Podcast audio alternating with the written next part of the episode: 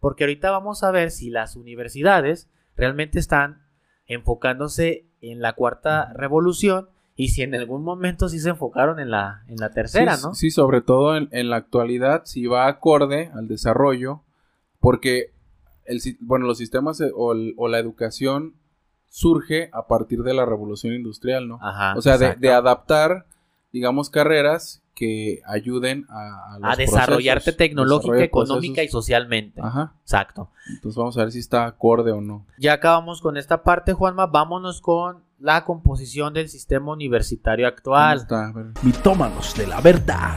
Porque ¿qué es la verdad? Sin una mentira. Hola de cultos. Bienvenidos al programa, tu programa, Mitómanos de la verdad. Donde la verdad no existe.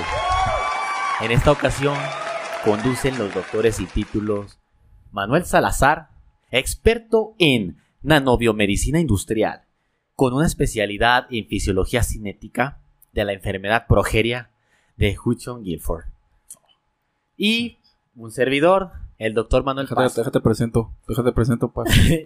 ok, a ver, adelante. Juan. Tenemos a Manuel Paz con licenciatura en astrofísica acuática, egresado por, bueno, por la Universidad de Harvard, con una maestría en nanotecnología de robots biónicos biológicos. Excelente. Por la Universidad de Oxford y un doctorado en crioconservación de pollos electrónicos autistas. Ah, eh, emitido por la Universidad de Cambridge. De Cambridge. Se me olvidó decir de, de dónde están tus doctorados y tus postdoctorados. Es que eso es lo que más importa, Paz. Sí, por ahí eh, es licenciado, eh, emitido por Oxford también. Fuimos compañeros. Generación. Maestría, egresado directamente del MIT, del Instituto Tecnológico de Massachusetts. Y un postdoctorado de la Universidad de las Américas. ah, se me olvidó del, post, del postdoctorado que hiciste, Paz. Pero ahí hice un postdoctorado en, en proctología. Eh, hizo un doctorado en proctología. Este. Pro, pro, proctología. So, zootécnica. So, so, de, en zoonosis rectal, ¿verdad? zoonosis rectal por la Universidad Galilea. Ay, ¿cómo estás, Juanma? Bien, bien, Paz. Estamos. Bienvenido de nuevo. Contentos para celebrar a todos los muchachones, Paz, en, en su día. Ya es su, su día de, del estudiambre, digo, del estudiante, El perdón. Estudiante. Este, y un saludo para todos los doctores que, pues, que parece ser que están en la universidad por ahí, pero no pasa nada, son doctores ya. Los doctorantes, ¿verdad? Que duran Eh. toda su vida. Exacto, toda su vida. Pero bueno, Juanma, te, te noto un poco cansado, ¿qué pasa? Ah, es que ayer fue un día un poco, un poco pesado, Paz. Un día pesado. Día mi Juanma. pesado. Pero, bien, pero bien. Ahorita cargo pilas, Paz, con el programa. Muy bien, vamos empezando con todo, Juanma. Y eh, vamos a arrancar con la agenda. Eh, pero antes de eso, ¿qué tema vamos a ver? La Agenda 2030. Vamos, vamos a ver. Primero te voy a decir el nombre no oficial, Paz. A ver, cuéntame. Para... Bueno, son varios nombres no oficiales. ¿No oficiales? Tú siempre nos impactas. Así quiero, es. Quiero conocerlos. Bueno, el primero. No sé qué estudiar, papá. Quiero tomarme seis años sabáticos para pensarlo. Ese es el Seis primero, papá. El segundo. Quiero estudiar lo mismo que mi novia porque la amo. Ay, güey, eso está chido. El otro. Estudia lo mismo que yo, mijo. No sea tonto. No, ese. Eh, clásica, ¿no? Clásica. El, el otro, pa, te- todavía faltan dos más, pasé. No estudies eso, serás pobre siempre, mijo. Y el, último, ¿qué carrera estudiar y no morir en el intento? y no morir. Tengo otro, güey. Ah, tengo otro, no oficial. Échalo, échalo, échalo. Estudia medicina para que seas alguien en la vida. ya, ya si no estudias ninguna otra cosa, ya. Sí, así Muy es, bien, pues. Juanma. Vámonos entonces con No, no. carreras, Sí, vamos a hablar de carreras del futuro, Paz. ¿Qué, carreras del qué- futuro. qué habilidades deben de tener las personas ¿verdad? en los consiguientes años? Ante, hablar- ante esta nueva sociedad que está creciendo, desarrollándose tecnológicamente, vamos a enfocarnos en quizás alguna carrera que un chico nos esté viendo y Sí. pueda, pueda tener alguna Para- duda para por ahí y pueda estudiar. Pa- o sea, para que sepa que sí le va a dejar dinero. Sí, sí, sí, para que no. Pero que no crezca con esas ideas retrógradas de. Es que si tú estudias esto, no te vas a morir de Te hambre. vas a morir de hambre. o- Grave error, ¿no? Sí. Estudia lo mismo que la familia. Muy bien, ¿Qué, Juanma. qué veremos de manera general el día de hoy? De manera que, este, es, bueno, específica, específica. eh, vamos a analizar estas, estas partes de, de las carreras del futuro. Primero vamos a entrar con antecedentes de las universidades, por ahí vamos a dejar también secuenciadas las, las temáticas. Revoluciones industriales, de la primera a la cuarta, también muy general, para entender un poquito acerca de dónde viene todo este avance tecnológico y hacia las habilidades que necesitamos. Composición del sistema universitario actual. El desempleo universitario, que es una de las cosas que se presentan actualmente. Luego las universidades más pres- prestigiosas a nivel mundial, nacional y local. Y luego carreras con tendencia a desaparecer. Por ahí también. Todas. Todas que están ahorita. van a desaparecer para que ya se salga de ahí. Sí, sí, ya. De está- baja. Si apenas acaba de ingresar a la universidad. No, y pues, si también va en noveno, ya salga. de baja. Si va noveno, probablemente su carrera ya no tenga vigencia en unos años. Entonces ya. ya no le van a dar celos. ahorita le vamos a, a decir cuáles. Por último, estas dos, competencias y habilidades del futuro. Y la universidad y las carreras del futuro con base en estas habilidades. Entonces, por ahí, si quiere, pues, puede adelantarle o nos puede ver completo. Sí, ya que vea de estos tópicos cuál le interesa y, Y- ya se va directamente. Se va ese- directamente ahí. Exacto, Juanma. Entonces vamos con antecedentes de las universidades. ¿Desde cuándo? Eh, pues la primera universidad, Juanma, que se creó fue la mía. Universidad de la Vida. La, la vida, güey. La Universidad Manuel Paz. Donde me golpeaban, güey, con Eh. mecates y me asaltaban en la calle, güey. güey. Te sodomizabas, Paz. Sí, me encanta, güey. Ah, caray. Eso sí me interesa.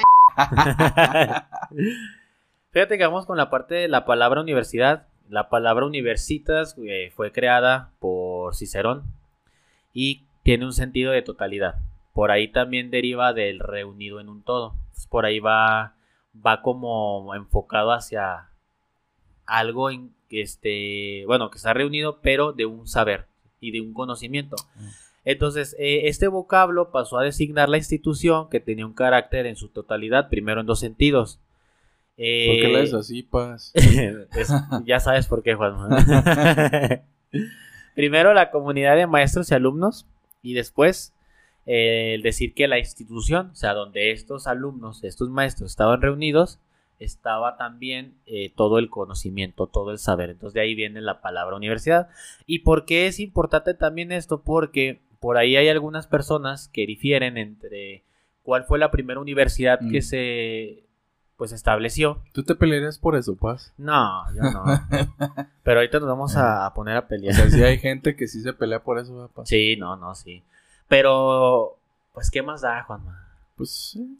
De todas maneras, no hay nadie como, como la. Galilea, Universidad de las Américas. las Américas. No, no vamos a, nos- no vamos a denigrar ninguna, No, pues estamos universidad. diciendo que están bien, pues. No estamos diciendo que están mal. Es que eres sarcástico, Juanma. No, no, están bien. Usted recuerde que, ¿cómo dice Paz? El, el estudiante hace la escuela y no la escuela. Y no la escuela al estudiante. estudiante. aunque Exacto. Hay, hay sus, hay sus excepciones. Sí, güey, pero también la misma universidad, si no te enseñan, bueno, la universidad no te trata de enseñar nada y el estudiante es una concha, como la tía Concha, Ante concha. pues vaya, no va a hacer nada, güey, va a salir sin saber absolutamente nada. La tía Concha de qué universidad? Ella egresó de Oxford, güey. ¿De qué universidad es vomitada? no es egresada, es vomitada. Regurgitada, güey. ¿De qué universidad regurgitó, amigo? la tía Concha. Ella tiene postdoctorados en el MIT y en Oxford. Las Creo que sí, universidades del mundo. Creo que son en cosas así como levantamiento de, de ex- excremento, cosas así. Ah, Este, limpieza de inodoros. eh, limpieza pero- de inodoros con cloro 5 molar y... Ajá. y- Con Vanish Podero, Podero varias 2. pruebas para ver con cuál se quita mejor el... Bueno. Juanma, eh, por ahí hay gente que dice que fue desde el, pues, aquella época donde estaba Sócrates y tenían, pues, sus universidades. La realidad es que muchos dicen que no, porque no, no tenían, no emitían ningún certificado. Mm, Por eso no se les, a- no se les atribuye el título de, de universidad. Eh, que no la consideran. Ajá, No. este, entonces por ahí, para determinar eso, algo, es al decir, esta es una universidad, decían, tiene que eh, tener graduaciones y de esa manera pues podíamos decir, tú eres, un, tú eres una universidad y esto pues también tenía que ir a cargo del Estado, ¿no? Entonces de la misma forma ponían en duda todo esto, pero se dice que eh, históricamente la primera universidad sería el caso de, no sé cómo se pronuncia, Juanma, Carawillín, creo que es, que fue fundada en el año 859 y que se supone, según el, el libro de los récords Guinness, es la universidad o la institución universitaria más antigua que todavía está en funcionamiento. El Kid Ranieri, el récord Guinness donde estaba Kid el Ranieri. vanguardia, güey. Estaba el, gua- el vanguardia como el hombre más inteligente del mundo. Ha de haber salido de ahí, Eh, güey. Entonces Y no hay yo, que- no hay- yo creo que la fundó. Es el vanguardia, imagínate. y bueno, en este caso, pues la UNESCO también reconoce esto. Ahora, hay una lista también de universidades que es, bueno, existieron en Europa durante la Edad Media y que se consideran instituciones educativas y que ha sido también un tema de debate, ¿no? Sin embargo, la universidad también allá se considera tal cual cuando otorga títulos con su organización corporativa. Antes de 1500 se establecieron más de 80 universidades en Europa Occidental y Central, y durante la posterior colonización de las Américas, la universidad se introdujo en el Nuevo Mundo, o sea, aquí. Y bueno, marcando el comienzo a partir de ahí de una educación superior. ¿Y de dónde nace? Bueno, eh, prácticamente se fue organizando todo esto en ciudades y había alumnados que pertenecían a este congre- congregaciones y buscaban cultivarse. A partir de eso, aprovechaban mucho las bibliotecas y las personas que este, pertenecían a estas congrega- congregaciones, como los obispos, se preocupaban porque estaban tratando de aprender, los sumos pontífices también alentaban a que pues eh, estudiaran más. O sea, es muy, ex- muy exclusivo. pues. Súper exclusivo. Exacto, entonces en ese contexto aparecieron las universidades más antiguas, que en este caso se considera la número uno, ya no, no la que te dije, eh, según eh, la emisión de títulos. O sea, a partir, a partir, de, la, emisión de títulos. la de Bolonia, la de París y la de Oxford. Primero fue la de Bolonia.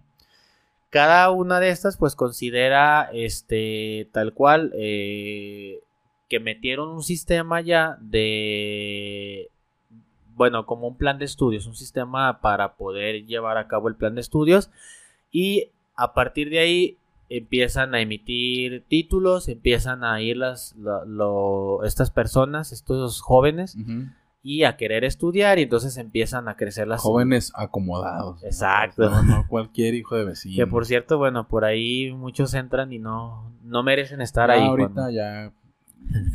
pues, tal vez sea afortunado, pues, el hecho de que, pues bueno, ya. Digo, comparado con esos tiempos de que sí puedan acceder.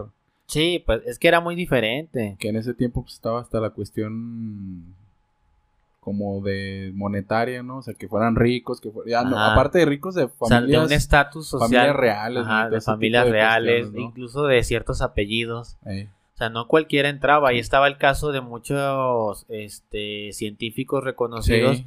que batallaron, tuvieron conflictos, tuvieron óbices para entrar en estas ajá, que universidades. se- eh, ya ves que se, que se rumora que se tuvieron que hacer a la iglesia para tener acceso a la, a la educación.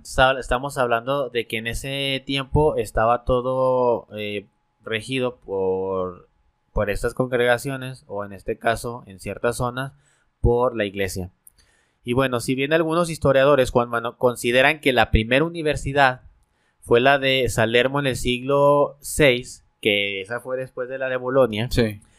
otros dicen que no, dicen que pasó a ser una escuela de medicina y no una verdadera universidad. Por tanto, la Universidad de Bolonia, con emisión de títulos, se supone que es la que se reconoce la como, la como primera universidad. La más reconocida. Ajá.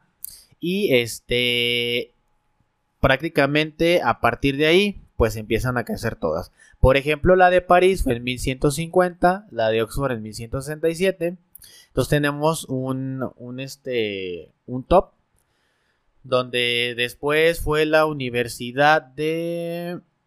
mm, bueno, en 19, no, 1096, perdón, de Oxford. ah, después de la de Bolonia, y luego la de Universidad de París, 1150, ahí en Francia. Luego tenemos a la Universidad de Módena, del. Imperio Morena, de Morena, ya estaba desde antes. O sea, desde ahí viene la 4T. sí.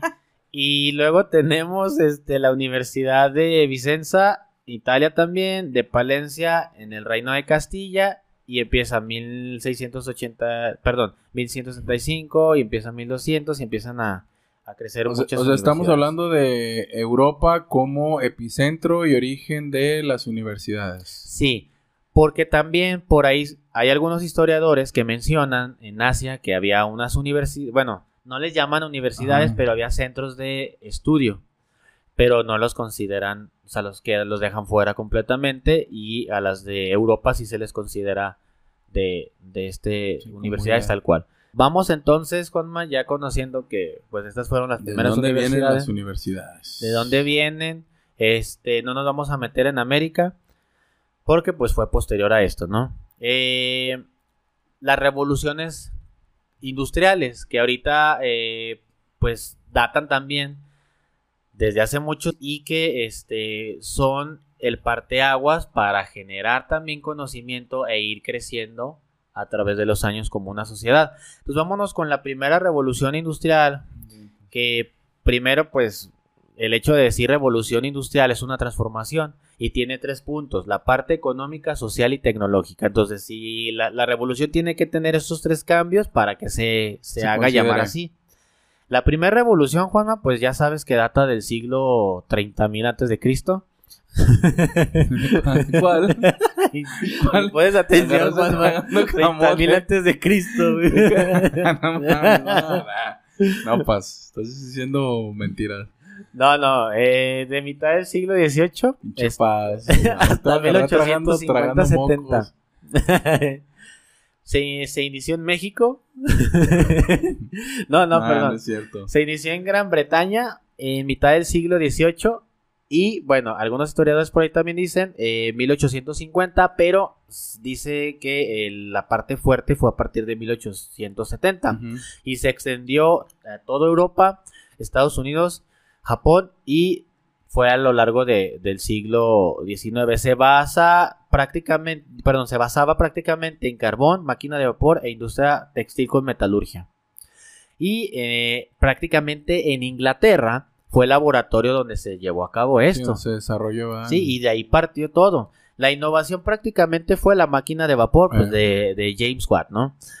Y poco a poco pues fue sustituyendo mucho del trabajo manual que en ese entonces se hacía, Sí, de los, de los obreros. Tecnificación. Aquí como que empieza la tecnificación de los procesos. ¿no?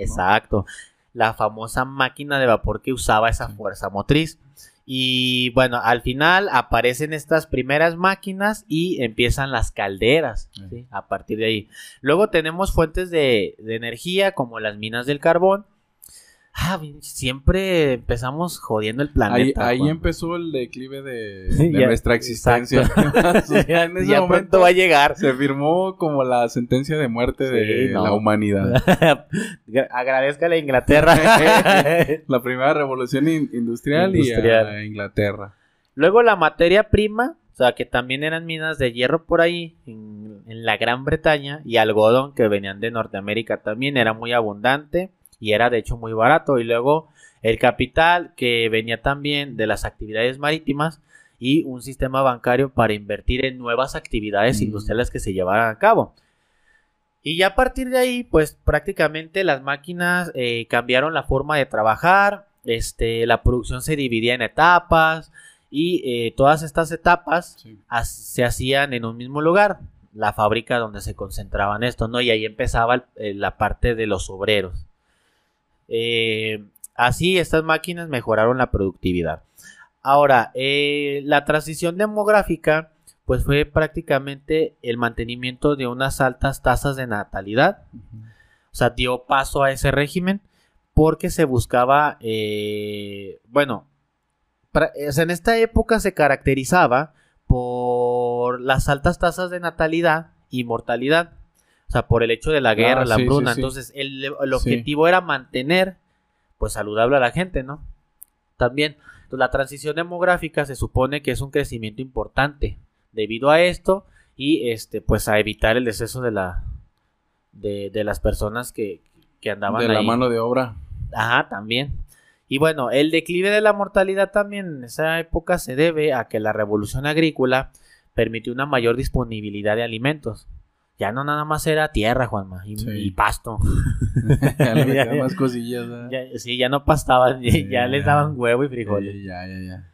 Y luego eh, la parte de la asepsia, ¿no? Porque pues también, en, acuérdate que en aquellos años pues no se tenía mucha asepsia y como- aparte los médicos, las vacunas, todo eso no estaba tan Es desarrollado. como, el- como el origen de los, de los pastes, pas de las empanadas. Ajá, Que ya ves que tienen esa cubierta alrededor, ajá. precisamente para que los obreros agarraran de ahí el paste y se lo comieran. Y, y con esa parte, pues traen las manos mugrosas, que no, pues no, no se comieran la mugre. Es el origen de las empanadas, pas. Oye, ¿no qué buen dato. Digo, en alusión, que porque, porque creo que, creo que, no sé, bueno, ahí sí no, no estoy muy seguro, pero creo que se desarrollan en Inglaterra, que lo trajeron también aquí los obreros, para esa... Pues yo supongo situación. que fue para esa época. Sí, debe ser para esa época. Fíjate que aquí, por ejemplo, el número de la población del Reino Unido pasó de 15 millones de habitantes en 1800 a 38 millones para 1900. O sea, en un siglo ve la cantidad. Sí, el aumento... O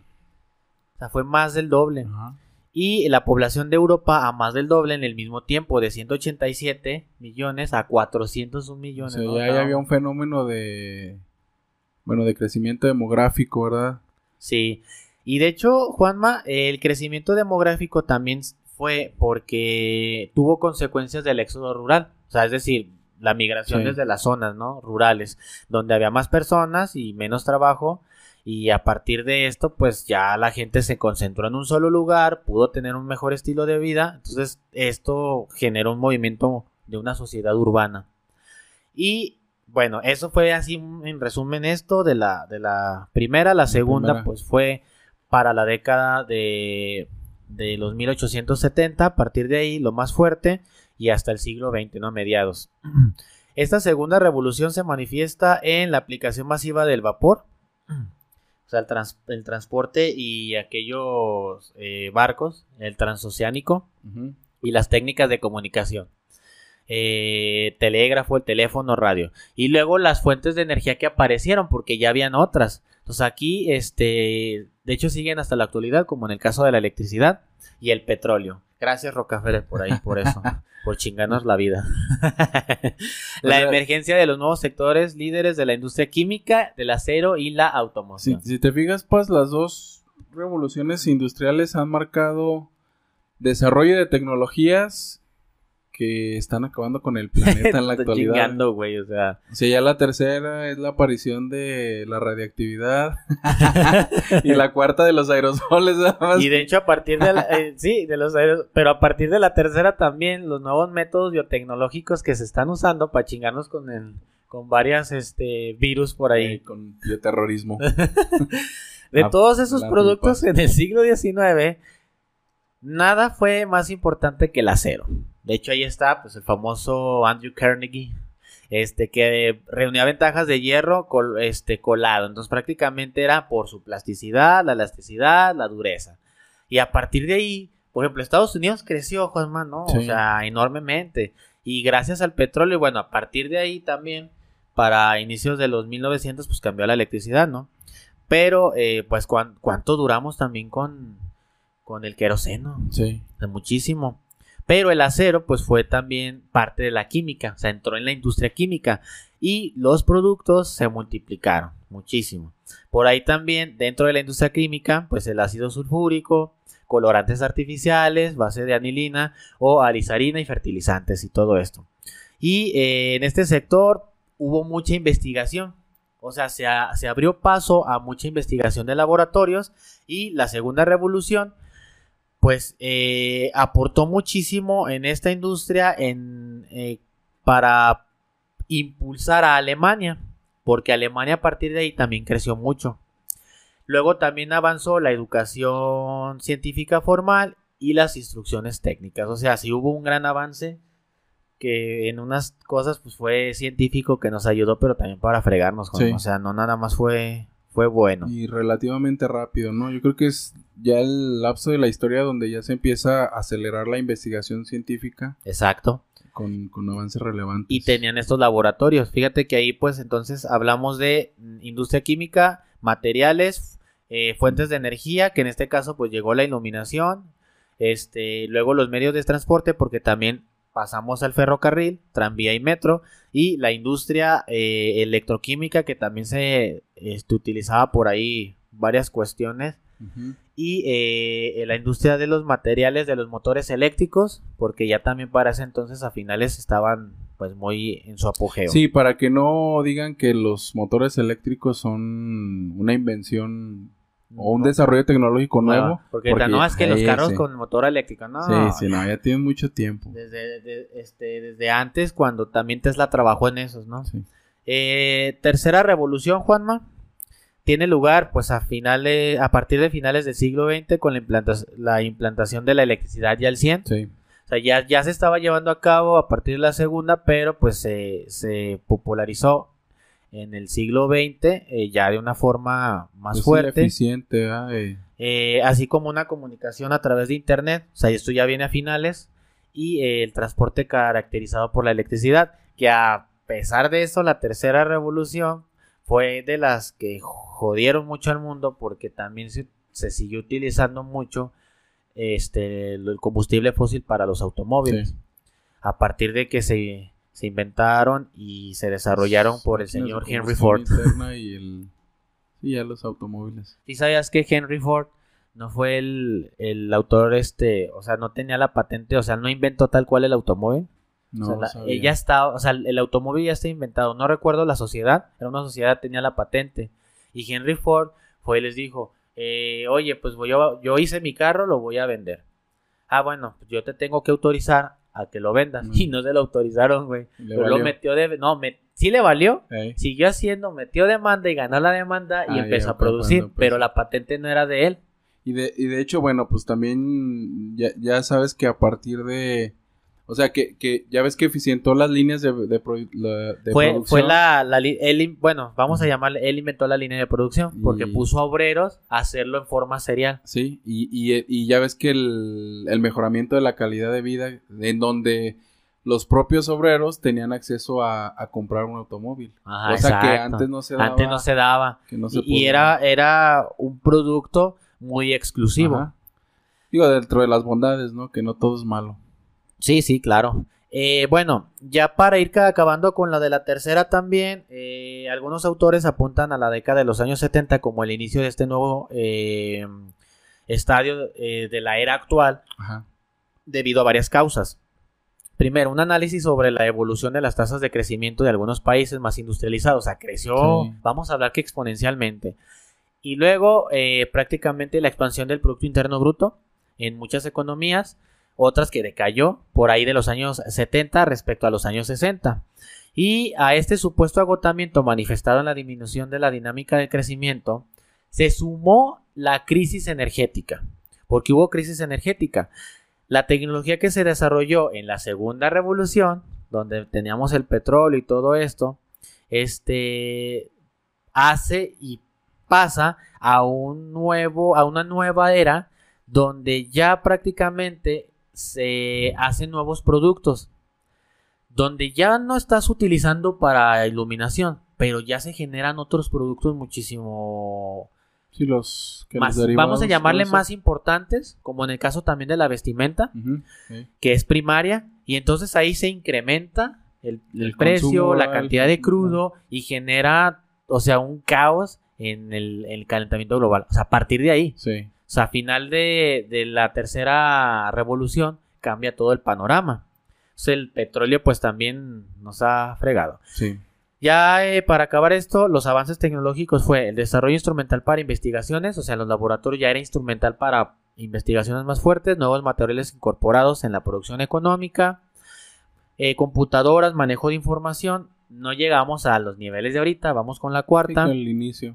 Y el desarrollo del- de, este, los medios de comunicación, máquinas automatizadas, genética y biotecnología, fuentes energéticas y cambios pues drásticos en producción agropecuaria, Juanma. Eso es lo que cambió la tercera revolución. Ya la cuarta, Juanma, que está muy... O sea, es la nueva, pero ya conocen todos la cuarta.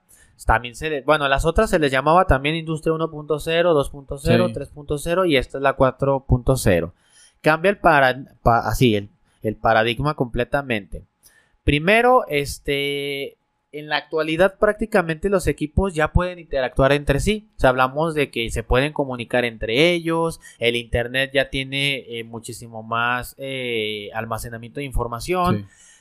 Tenemos plataformas digitales, hiperautomatización en las industrias, pues, tenemos el 4G y el 5G, Almacenamiento. robótica, inteligencia artificial, velocidades de conexión, impresiones 3D, eh, nanotecnología, el Internet de las Cosas, junto con la inteligencia artificial.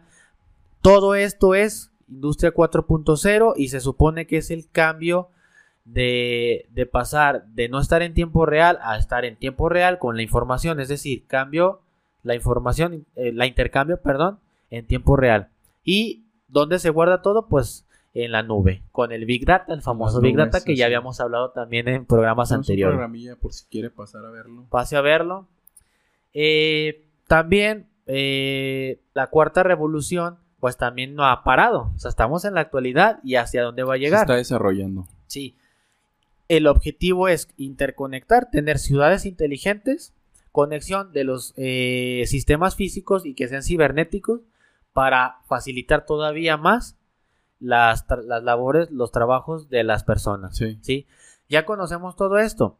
Entonces, estas fueron las, las cuatro revoluciones industriales. ¿Y por qué es importante saberlo? Porque ahorita vamos a ver si las universidades realmente están enfocándose en la cuarta revolución y si en algún momento sí se enfocaron en la, en la tercera, sí, ¿no? Sí, sobre todo en, en la actualidad, si va acorde al desarrollo, porque el, bueno, los sistemas eh, o, el- o la educación surge a partir de la revolución industrial, ¿no? Ajá, o sea, de, de adaptar, digamos, carreras que ayuden a, a los a desarrollarte procesos, tecnológica, económica y socialmente. Ajá. Exacto. Entonces vamos a ver si está acorde o no. Ya acabamos con esta parte, Juanma. Vámonos con la composición del sistema universitario ¿Cómo actual. está? Es sí. una chulada. Vamos a ver si, si es una chulada, Juanma. Primero, ¿qué crees que busca? Te pregunto, el sistema actual. eh, vamos a hablar de México, el sistema actual universitario. ¿Busca algo, Juanma? ¿Sí crees que esté enfocándose a la cuarta revolución?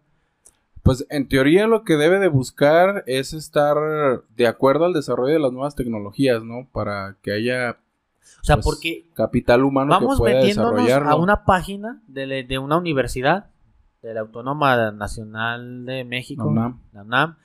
Vámonos metiendo y vamos viendo qué carreras hay. Y bueno, en teoría Deberían la- de estar a, deben de estar así como que industria 4.0, ¿no? Sí. Big Data, inteligencia artificial, nanotecno- nanobio- biomedicina, Sí. nanotecnología, todo esto. La realidad es que si yo, me, yo entro, Yo creo que van a- vamos a encontrar muchas carreras que ya, pues, en este momento, que ya en este momento son obsoletas. Sí, y fíjate, también quiero aclarar, hay personas que dicen, es que las carreras, por ejemplo, humanistas, sociales, pues no sirven. No, sí sirven. Sí, sí sirve. todo Esas sirve. carreras tienen que adaptarse a la industria 4.0. Sí. O sea, Son tienen que parte de- enfocarse este, psicología a la industria 4.0. Es importantísimo eso. Por ejemplo, por ejemplo, la. ¿Cómo se llama? Eh, la inteligencia artificial. Entonces se, se basa en la lógica. Por y, ejemplo, para, lo- la- para los recursos humanos. la Ah, Para la filosofía de- también, o sea, son Entonces, o sea, sí. si te fijas son varios vertientes que tiene y que podemos utilizar para poder adaptar estas carreras a un nuevo sistema educativo y a una nueva, bueno, no- a una nueva revolución. Y lo, y lo que sí, como vamos a ver ahorita, que a lo mejor no como tal la carrera ya debe de existir así tal cual, ¿no? Ajá, lo mejor ya debe de como de dividirse en... Sí, por ejemplo, ya vas a tener una carrera que va a tener varias ramificaciones, es decir, Sí. bueno, medicina se va a ramificar en esto, en esto y en esto, o sea, ya no va a existir como tal. Sí, sí, sí. O sea, ya, ya por ejemplo, ya ir directamente tal vez a las... Si estamos hablando de medicina, a las especialidades, ¿no? A lo Exacto. mejor ya... Sí, para, es que, bueno, ahorita vamos con Sí, eso, sí, sí, sí. para, para darnos una idea. Aquí eh, te preguntaba esto porque todo apunta a que la formación universitaria presentará cada vez más un, más un escenario de múltiples disciplinas y que sea totalmente diverso y muy difícil de aferrarse a conceptos viejos. Sí, o sea, ya lo que mencionábamos. es que muchos se aferran a cosas que ya no. O sea, no podemos enfocarnos, por ejemplo, en la tercera revolución industrial basándonos solamente en el petróleo. O sea, aunque sabemos que hay muchas cosas, pues ya tenemos que buscar más. Ya tenemos que buscar nuevos materiales. Están los ingenieros de, de, nanomateriales, nanomateriales, de materiales, de, o sea, nuevas tecnologías. Y eh, pues ya los tiempos cambiaron, Juanma. Fíjate, aquí se, menciona que este, los cambios van a ser la, la explosión del conocimiento, alta velocidad, cantidad de, la, de las mismas generaciones y bueno, ya eh, dejar obsoleto lo anterior. Revolucionar las comunicaciones porque van a ser cada vez más masivas por la presencia de tecnologías más, más avanzadas. Y la comunicación también va a ser superior. Va a haber un incremento del conocimiento sobre el cómo se aprende de una manera efectiva. Y el fortalecimiento tiene que darse del que aprende como consecuencia del paradigma del aprendizaje. Es decir, la docencia como aprendizaje. Ahorita vamos a ver qué va a pasar con la docencia. Sí. Porque esto es lo que, de, lo que se supone que tiene que analizar un sistema universitario y tener que, adaptarlo, ¿no? O sea, tiene que ver hacia el futuro con eso. Eh, como señala Fielden del 2001, fíjate, desde el 2001, el profesorado deberá atender a estudiantes cada vez más diversos, o sea, ya son muy, muy diferentes con nuevas metodologías y metodologías totalmente diferentes y con tecnologías nuevas, diferentes, ah. que potencian esta parte. Ah, ahí, mejoran. Yo, yo veo, por ejemplo, que, bueno, en, mi percepción y de acuerdo, digamos, a la gente que trabajo, que los profesores de alguna manera sí están tratando de adaptarse a las nuevas tecnologías. no, no puedo o sea, es lo que te digo, no puedo generalizar pero de acuerdo a lo que yo conozco, como al círculo de las personas que trabajan en este ámbito, o sea, sí se están adaptando. Pero tú dijiste que eras nuestro biólogo, ¿sabe qué es? Sí, pero tengo compañeros que son maestros. Entonces, sí se están adaptando, Paz. Aquí, bueno, yo, por ejemplo, mi percepción personal es que el problema ahorita un tanto es el estudiante.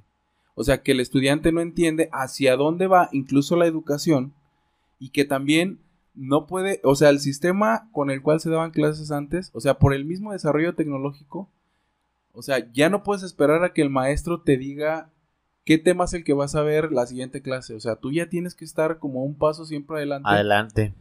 Por lo mismo paso, no sé. Y no sé si habías, eh, creo que habíamos hablado en el de, la, educación, la que es importantísima el, ser autodidacta. Sí, sí. O sea, para ir más no, adelante. No quería decir eso, Paz. No quería decir eso, pero. No, sí, pero pues tienes que decirlo, las cosas como son. O sea, porque. Ya, ya tenemos que ver o sea, el cambio. Ajá. Ya no es de que es que tú tienes que llegar a enseñarme, docente. No. Sí, sí. Vamos a ver que incluso la profesión como docencia va a cambiar. Se va a enfocar a otra cosa por las tecnologías. Sí, o sea, te digo que no mencioné autodidacta, Paz, por el hecho de que también muchos profesores caen en sus laureles y es no mames. Aquí dice, en el programa de estudio dice que es autodidacta.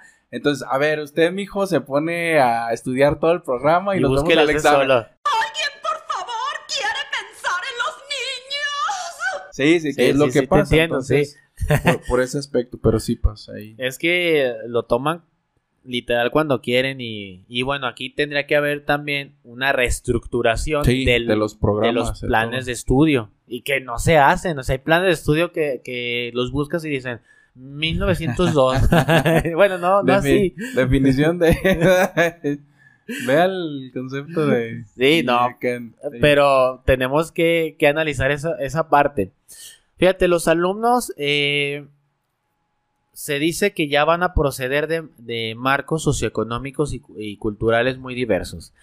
Tendrán edades diferentes, más avanzadas, grupos con situaciones de contraste, ritmos de vida agitados, o sea, ya no va a ser así como que, ah, estoy echando la flojera, no, o sea, ya va a tener presión, e incluso falta de apoyo familiar, social, económico, porque también sabemos que se está ampliando la brecha entre las personas de bajos recursos y las de altos. O sea, ya este va a haber gente con mucho dinero y gente que va a estar muy mal. Entonces, eh, va a haber también personas con ciertas enfermedades. La educación superior eh, pasará eh, a clientes que tienen que ser servidos rápido.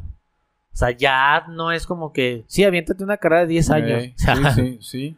O sea, Y luego sale y estudia otros 20. O sea, no. de, de hecho a lo mejor deberían de ser ya, o sea, todavía a lo mejor más intensivas, pero para acortar más el tiempo de...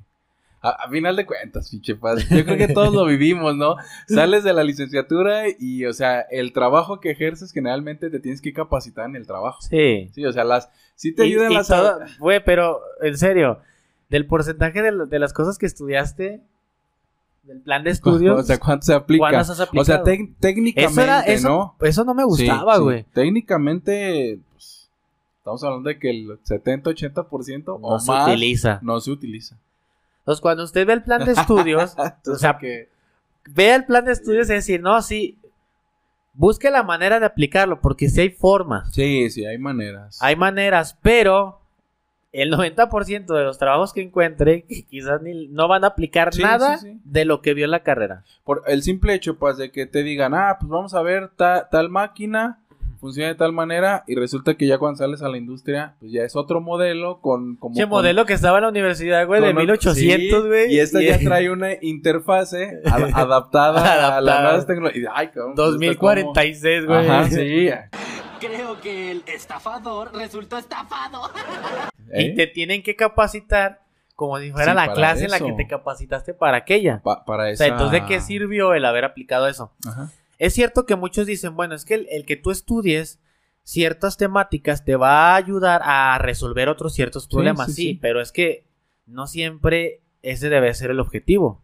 No, no, o sea, como Ahorita las vamos a ver como con las son. habilidades que necesitas. Y una habilidad, el hecho de decir, estudia para que puedas resolver esos problemas, eso no es una habilidad tal cual. Ahorita vamos con eso. ¿Verdad, Juanma? Así es. Rayos. Ya me enojé, Juanma. No, no te enojes, paz. Simplemente para que la gente recapacite y... Ahorita estamos vean, ¿no? hablando que eh, se les está enseñando a la generación eh, Y. Sí, a los nuevos, los nuevos, las nuevas generaciones. Sí, sí, sí. Este. Y eh, es una generación integrada también por jóvenes de entre 18 y 30 años que han crecido rodeados de tecnología. Que pues realmente yo no, no, no crecí rodeado de tecnología, pero me tocó la transición de también tener que adaptarme completamente a un mundo que así tiene que ser y punto ya. Del disco de tres y media, pues Sí. ya todo por... Que era tecnología, güey, Sí, al sí, fin y al cabo. Pero a las memorias, güey. Sí. Ya, no, ya ni No, memorias. ya ni memorias, ya ahorita Ya. ya nadie... Sí, ¿quién yo lo traigo en el cerebro, güey, ya. Ya todo por, pues, por medio de internet. y eh, algunos rasgos que caracterizan a estas generaciones, pues es el singular volumen o magnitud de los componentes de todo lo que manejan, ¿no? Bueno, Juanma, eso fue eh, esta parte del sistema educativo. Ya que cada quien evalúa si su programa, ¿verdad? Si su asco. programa está acorde a las nuevas tecnologías. Hablamos también, o sea, estamos hablando de en México. Sí. Si no se, no se enfrasque. Sí, a lo mejor nos está viendo desde Noruega, ¿verdad? Sí, si lo está viendo desde Noruega y dice, no, es que aquí no pasa Eh, eso. sí, no pasa eso. Si usted está en el razón. MIT, Eh, está estudiando en el MIT. créase más chingo. Pero bueno, Sí, sí. Juanma, pues, ¿quieres contarnos algo del- del desempleo universitario? Pues. Vamos con el tema desempleo. Por eso estoy ¿Existe haciendo. o no existe? Por eso estoy haciendo podcast, mi paz. no hay chamba. Le estamos dando, le estamos. ¿Usted cree que, que estamos aquí porque es hobby, pero no tengo hambre? no, pues es una. Es, Es una, realidad. En México es una realidad. Se está. Se están sobreofertando. eh, o sea, la, la profesionalización que antes eran los pocos y los contados, Paz. Ajá. ahorita se están sobreofertando, o sea, ya no, ya no es que era el abogado y salía este uno y pues ya dentro de cinco años salía otro, entonces Es que si era, o sea, bueno, es que también la natalidad está muy grande Sí. y la realidad es que, pues cada vez hay más gente. Te voy a decir también algo. Yo digo, hay muchos, muchos, este, muchas personas con títulos, este, universitarios y, pues yo con la, o sea, mi círculo social, con la gente que me rodeo, pues sí tienen la mayoría títulos universitarios, pero es porque ya te rodeaste de esa gente. Pero yo me he dado cuenta Sí. que si yo pregunto en la zona donde vivo, en el fraccionamiento, güey, eres escaso. Sí. O sea, pues sigue siendo escaso.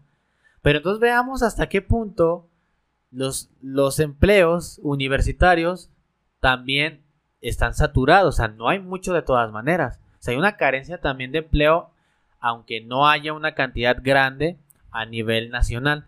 O sea, en un porcentaje general. Este, entonces hay que analizar esa parte. Yo creo, Juanma, que, que siempre vamos a tener hambre. Pues, no, hay más en México. Eh, Toda la vida. Bueno, el futuro del empleo continúen- continúa hoy siendo uno de los asuntos más fuertes, ¿no? Y sobre todo hay desempleo por las nuevas tecnologías de crecimiento exponencial que han surgido. O sea, es un mundo digital donde hablamos que las carreras que están saliendo, las personas que son egresados de las Sí. carreras, no están adaptadas a la era digital. Eh, Es y que, muchos de los empleos son digitales. eh, es que aparte es lo que, lo que estábamos platicando un poquito, Paz, que, o sea, ya las carreras que están, o sea, los egresados de las carreras que están actualmente, ya ahorita ya están chocando y no están embonando con los, pues ahora sí que con las profesiones o las habilidades que, Que se, se requieren, requieren, ¿no? O sea, no, no, no embonan. Antes sí, salía un, salía un médico y se, re- o sea, un médico general y se requería un médico general y pues Y embonaba. embonaba. Entonces ahorita sale un médico general. una, salía una meretriz, se necesitaba una meretriz Sí, y embonaban. embonaban. Así es, embonaban. Y, y ya sale un médico, mi paz.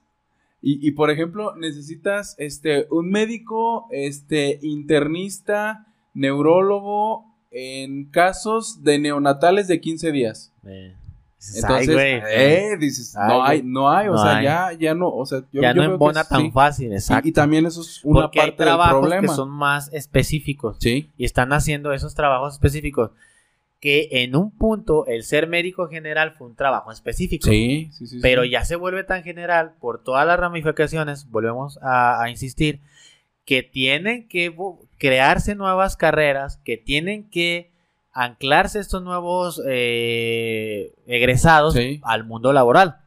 Ah, Hay, por ejemplo, para nada más para antes de que continúes, por ejemplo, aumenta la esperanza de vida a nivel mundial y en México. Entonces, con el aumento de la esperanza de vida, pues surgen enfermedades que antes los médicos no se topaban. Entonces ya tienes que generar un especialista específicamente para esa enfermedad, para ese rango de edad. Entonces ahí es donde el sistema... como Yo que- soy andrólogo, güey, de especialista en 9.5 centímetros. güey. Ah, no. Te vas a rico, güey. Con, Sí, un, güey. con un caso que te caiga, no, no, pues ya con eso. Sí, güey, con ese mero. te hace rico. Bueno, eh, la tasa de desempleo en México, para empezar con esas ver, ¿cómo está? estadísticas, se situó en un 4.4% de la población sea, en general. No, económicamente activa, Ey. ¿sí? Las personas que, que trabajan. En febrero de 2021, o sea, porque hay pues, ninis que, pues, que andan Sí, ahí, es que no quieren. pero les dan su beca. Sí, las. Esto fue en, fe- en febrero de 2021. Una cifra superior al 3.6 que había del mismo mes, pero en el 2020. No, o sea, Son un 1%, momento. es mucho. Un 1%. O sea, Sí, ya esos niveles ya es mucho un, un punto porcentual. según informó este miércoles, pues el INEGI, ¿no? Y este, en términos absolutos, la población desocupada fue de 2.4 millones de personas. 361 mil personas más que en febrero de 2020. Tre- Eso está. 2.4 millones. O sea, es muchísimo. Y toda esa gente, pues, posiblemente, eh, bueno, también hay que aclarar que no todos son profesionistas, Sí. ¿verdad? Sin embargo, estamos hablando de un desempleo porque eh, hay sectores que buscan obreros, este, pero debería de crearse también nuevos eh, modelos para adaptar a técnicos, Sí. por ejemplo. También va a- enfocado a- ese sector. Ahorita que comentas eso, si te fijas, también muchos técnicos superiores universitarios como que en los últimos años están tendiendo a desaparecer. Sí, y ahorita exacto. van a tener que resurgir sí o sí. Fíjate, también otro caso, eh, ya los técnicos, como, o sea, te están tendiendo algunos a desaparecer, pero hay otros que están ahí y que se, se paga igual a un, a un salario de un ingeniero. Mm. O de, bueno, de una licenciatura, los técnicos. O sea, ya ni siquiera, o sea, porque el técnico se especializa en eso nada más y eso es lo que hace. Cuando el ingeniero estudió como 20 cosas que no va a utilizar, Sí. entonces dice, pues es que, Es que es más, más enfocado. más enfocado y lo utilizo. Entonces, fíjate hasta qué punto llegamos Sí. en el que el nivel de licenciatura tiene una misma, o sea, vamos a llamarle nivel jerárquico, aunque ah, no de no de personas, ¿sí me explico? No, O sea, por el simple nivel educativo. o sea, simple nivel educativo está más, o sea, está igual Ajá. cuando se supone que debería de tener un Más el. más el, el Sí, es lo que te iba a decir. O sea, estamos hablando de México. O sea, no, no es porque las habilidades de los programas sean iguales, ¿verdad, Paz? Y Sí, no, no. Y sean equivalentes. O sea, estamos hablando por.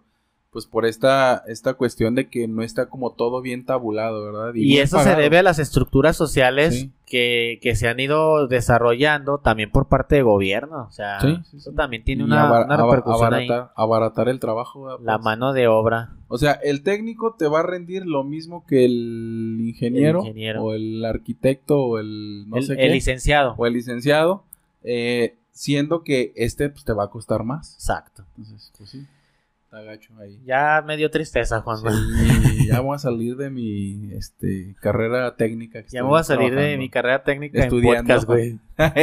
Podcastología, Sí, no, pues esto, esto sí, se- según las tendencias, Paz, esto tiene futuro, Tiene eh, futuro. según las tendencias.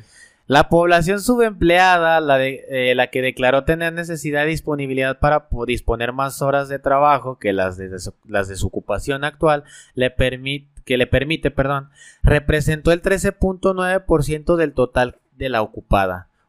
Es decir, eh, un nivel superior en 5 puntos porcentuales que en el 2020. O sea, estamos hablando de que del 2020 al 2021 se incrementó muchísimo debido al COVID también. O sea, hay que tomarlo en cuenta. también tenemos el O sea, no estamos de- hablando de que eh, es- Normalmente estábamos ocurriría eso, ¿no? exacto, También. en una situación normal, ¿no? Sí. Eh, bueno, de los 12 millones de personas que salieron de, de, este, de este estudio en abril de 2020 por el tema de la pandemia, la recuperación se mantiene en alrededor de 10 millones para el segundo mes del 2021. O sea, también el INEGI hizo la estadística y este, gente recuperó trabajos o pues Ahorita. Bueno, incursionó, están sí, para el 2021, en este de febrero, eh, incursionó en otras áreas, porque hubo gente que migró a otras áreas también Sí. de, de empleo. Entonces, pues estamos en general más mal, Juanma, ¿sí? Durante febrero de 2021, la población ocupada fue de 53 millones, cifra menor en 2.7 millones de personas, Mm. en comparación el mismo mes en el 2020 y 10 millones mayor que la del mes de abril del 2020. O sea, un periodo mayor de restricción en la operación de negocios y de movimientos Sí, eh, por la misma pandemia. O sea, todavía hasta el inicio de este año, los primeros meses, pues lógicamente la economía y todos estos tópicos iban a ir en picada. Sí, Y ya ahorita sí, que hay ¿no? reactivación económica, pues vamos a tener un, un aumento en, en empleos, ¿verdad? en reactivación económica. Se supone que estamos en proceso de reactivación, Sí. pero bueno, pues esto también puede tardar, o sea, no es como que ya dos, tres meses. Sí, y, sí, ya esto puede- se va a ver hasta como el mediano plazo. No, meses después. No, Sí, no. sí. Fíjate, es oportuno comenzar con algunas de las cifras nada más eh, para lo de el desarrollo económico, porque la Organización para la Cooperación del Desarrollo Económico estimó en 2016 que el 9% de los empleos en los 21 países que están incluidos ahí la- o sea, eh, aquellos en los que la combinación de actividades eh, es automatizable, puede estar en riesgo de desaparecer. ¿eh? ¿Por qué? Por la robótica. Sí, sí, sí. Pero no es malo, es que también la gente piensa que el hecho de, de la robótica es malo. Ahorita este, hablamos también de eso. El hecho de que se pueda automatizar no quiere decir que vaya a desaparecer muchos empleos, sino al contrario. La gente que se, se pueda preparar en estas áreas puede tener empleo. Sí, de hecho, el- la cantidad de nuevos roles que se van a generar con respecto a los que se van a sustituir es Ajá, mayor. Exacto. Entonces también. Entonces eso hay, hay que tomarlo en cuenta porque sí, sí Nada pasa. más prepárese. Pues, Ahora, con lo sí, mismo. Pues, sí, no, pues nada más va a estar con su misma carrerita, Sí. pues no. Puede estar en riesgo entonces de desaparecer y esta cifra asciende al 12%, o sea, 12.7 millones de empleos. por ejemplo, en el caso de Europa y se reduce en 6% en el caso de Corea. O sea, un- una comparación. Sí. Sí. O sea, la mitad en Corea. Pero es que Corea tiene otro nivel, ¿estás de acuerdo? Sí. O sea, ya, ya el 6% en desaparecer es porque Corea ya se está, o sea, tiene una adaptación pues mayor siempre, de primer, van- de primer mundo. Ajá.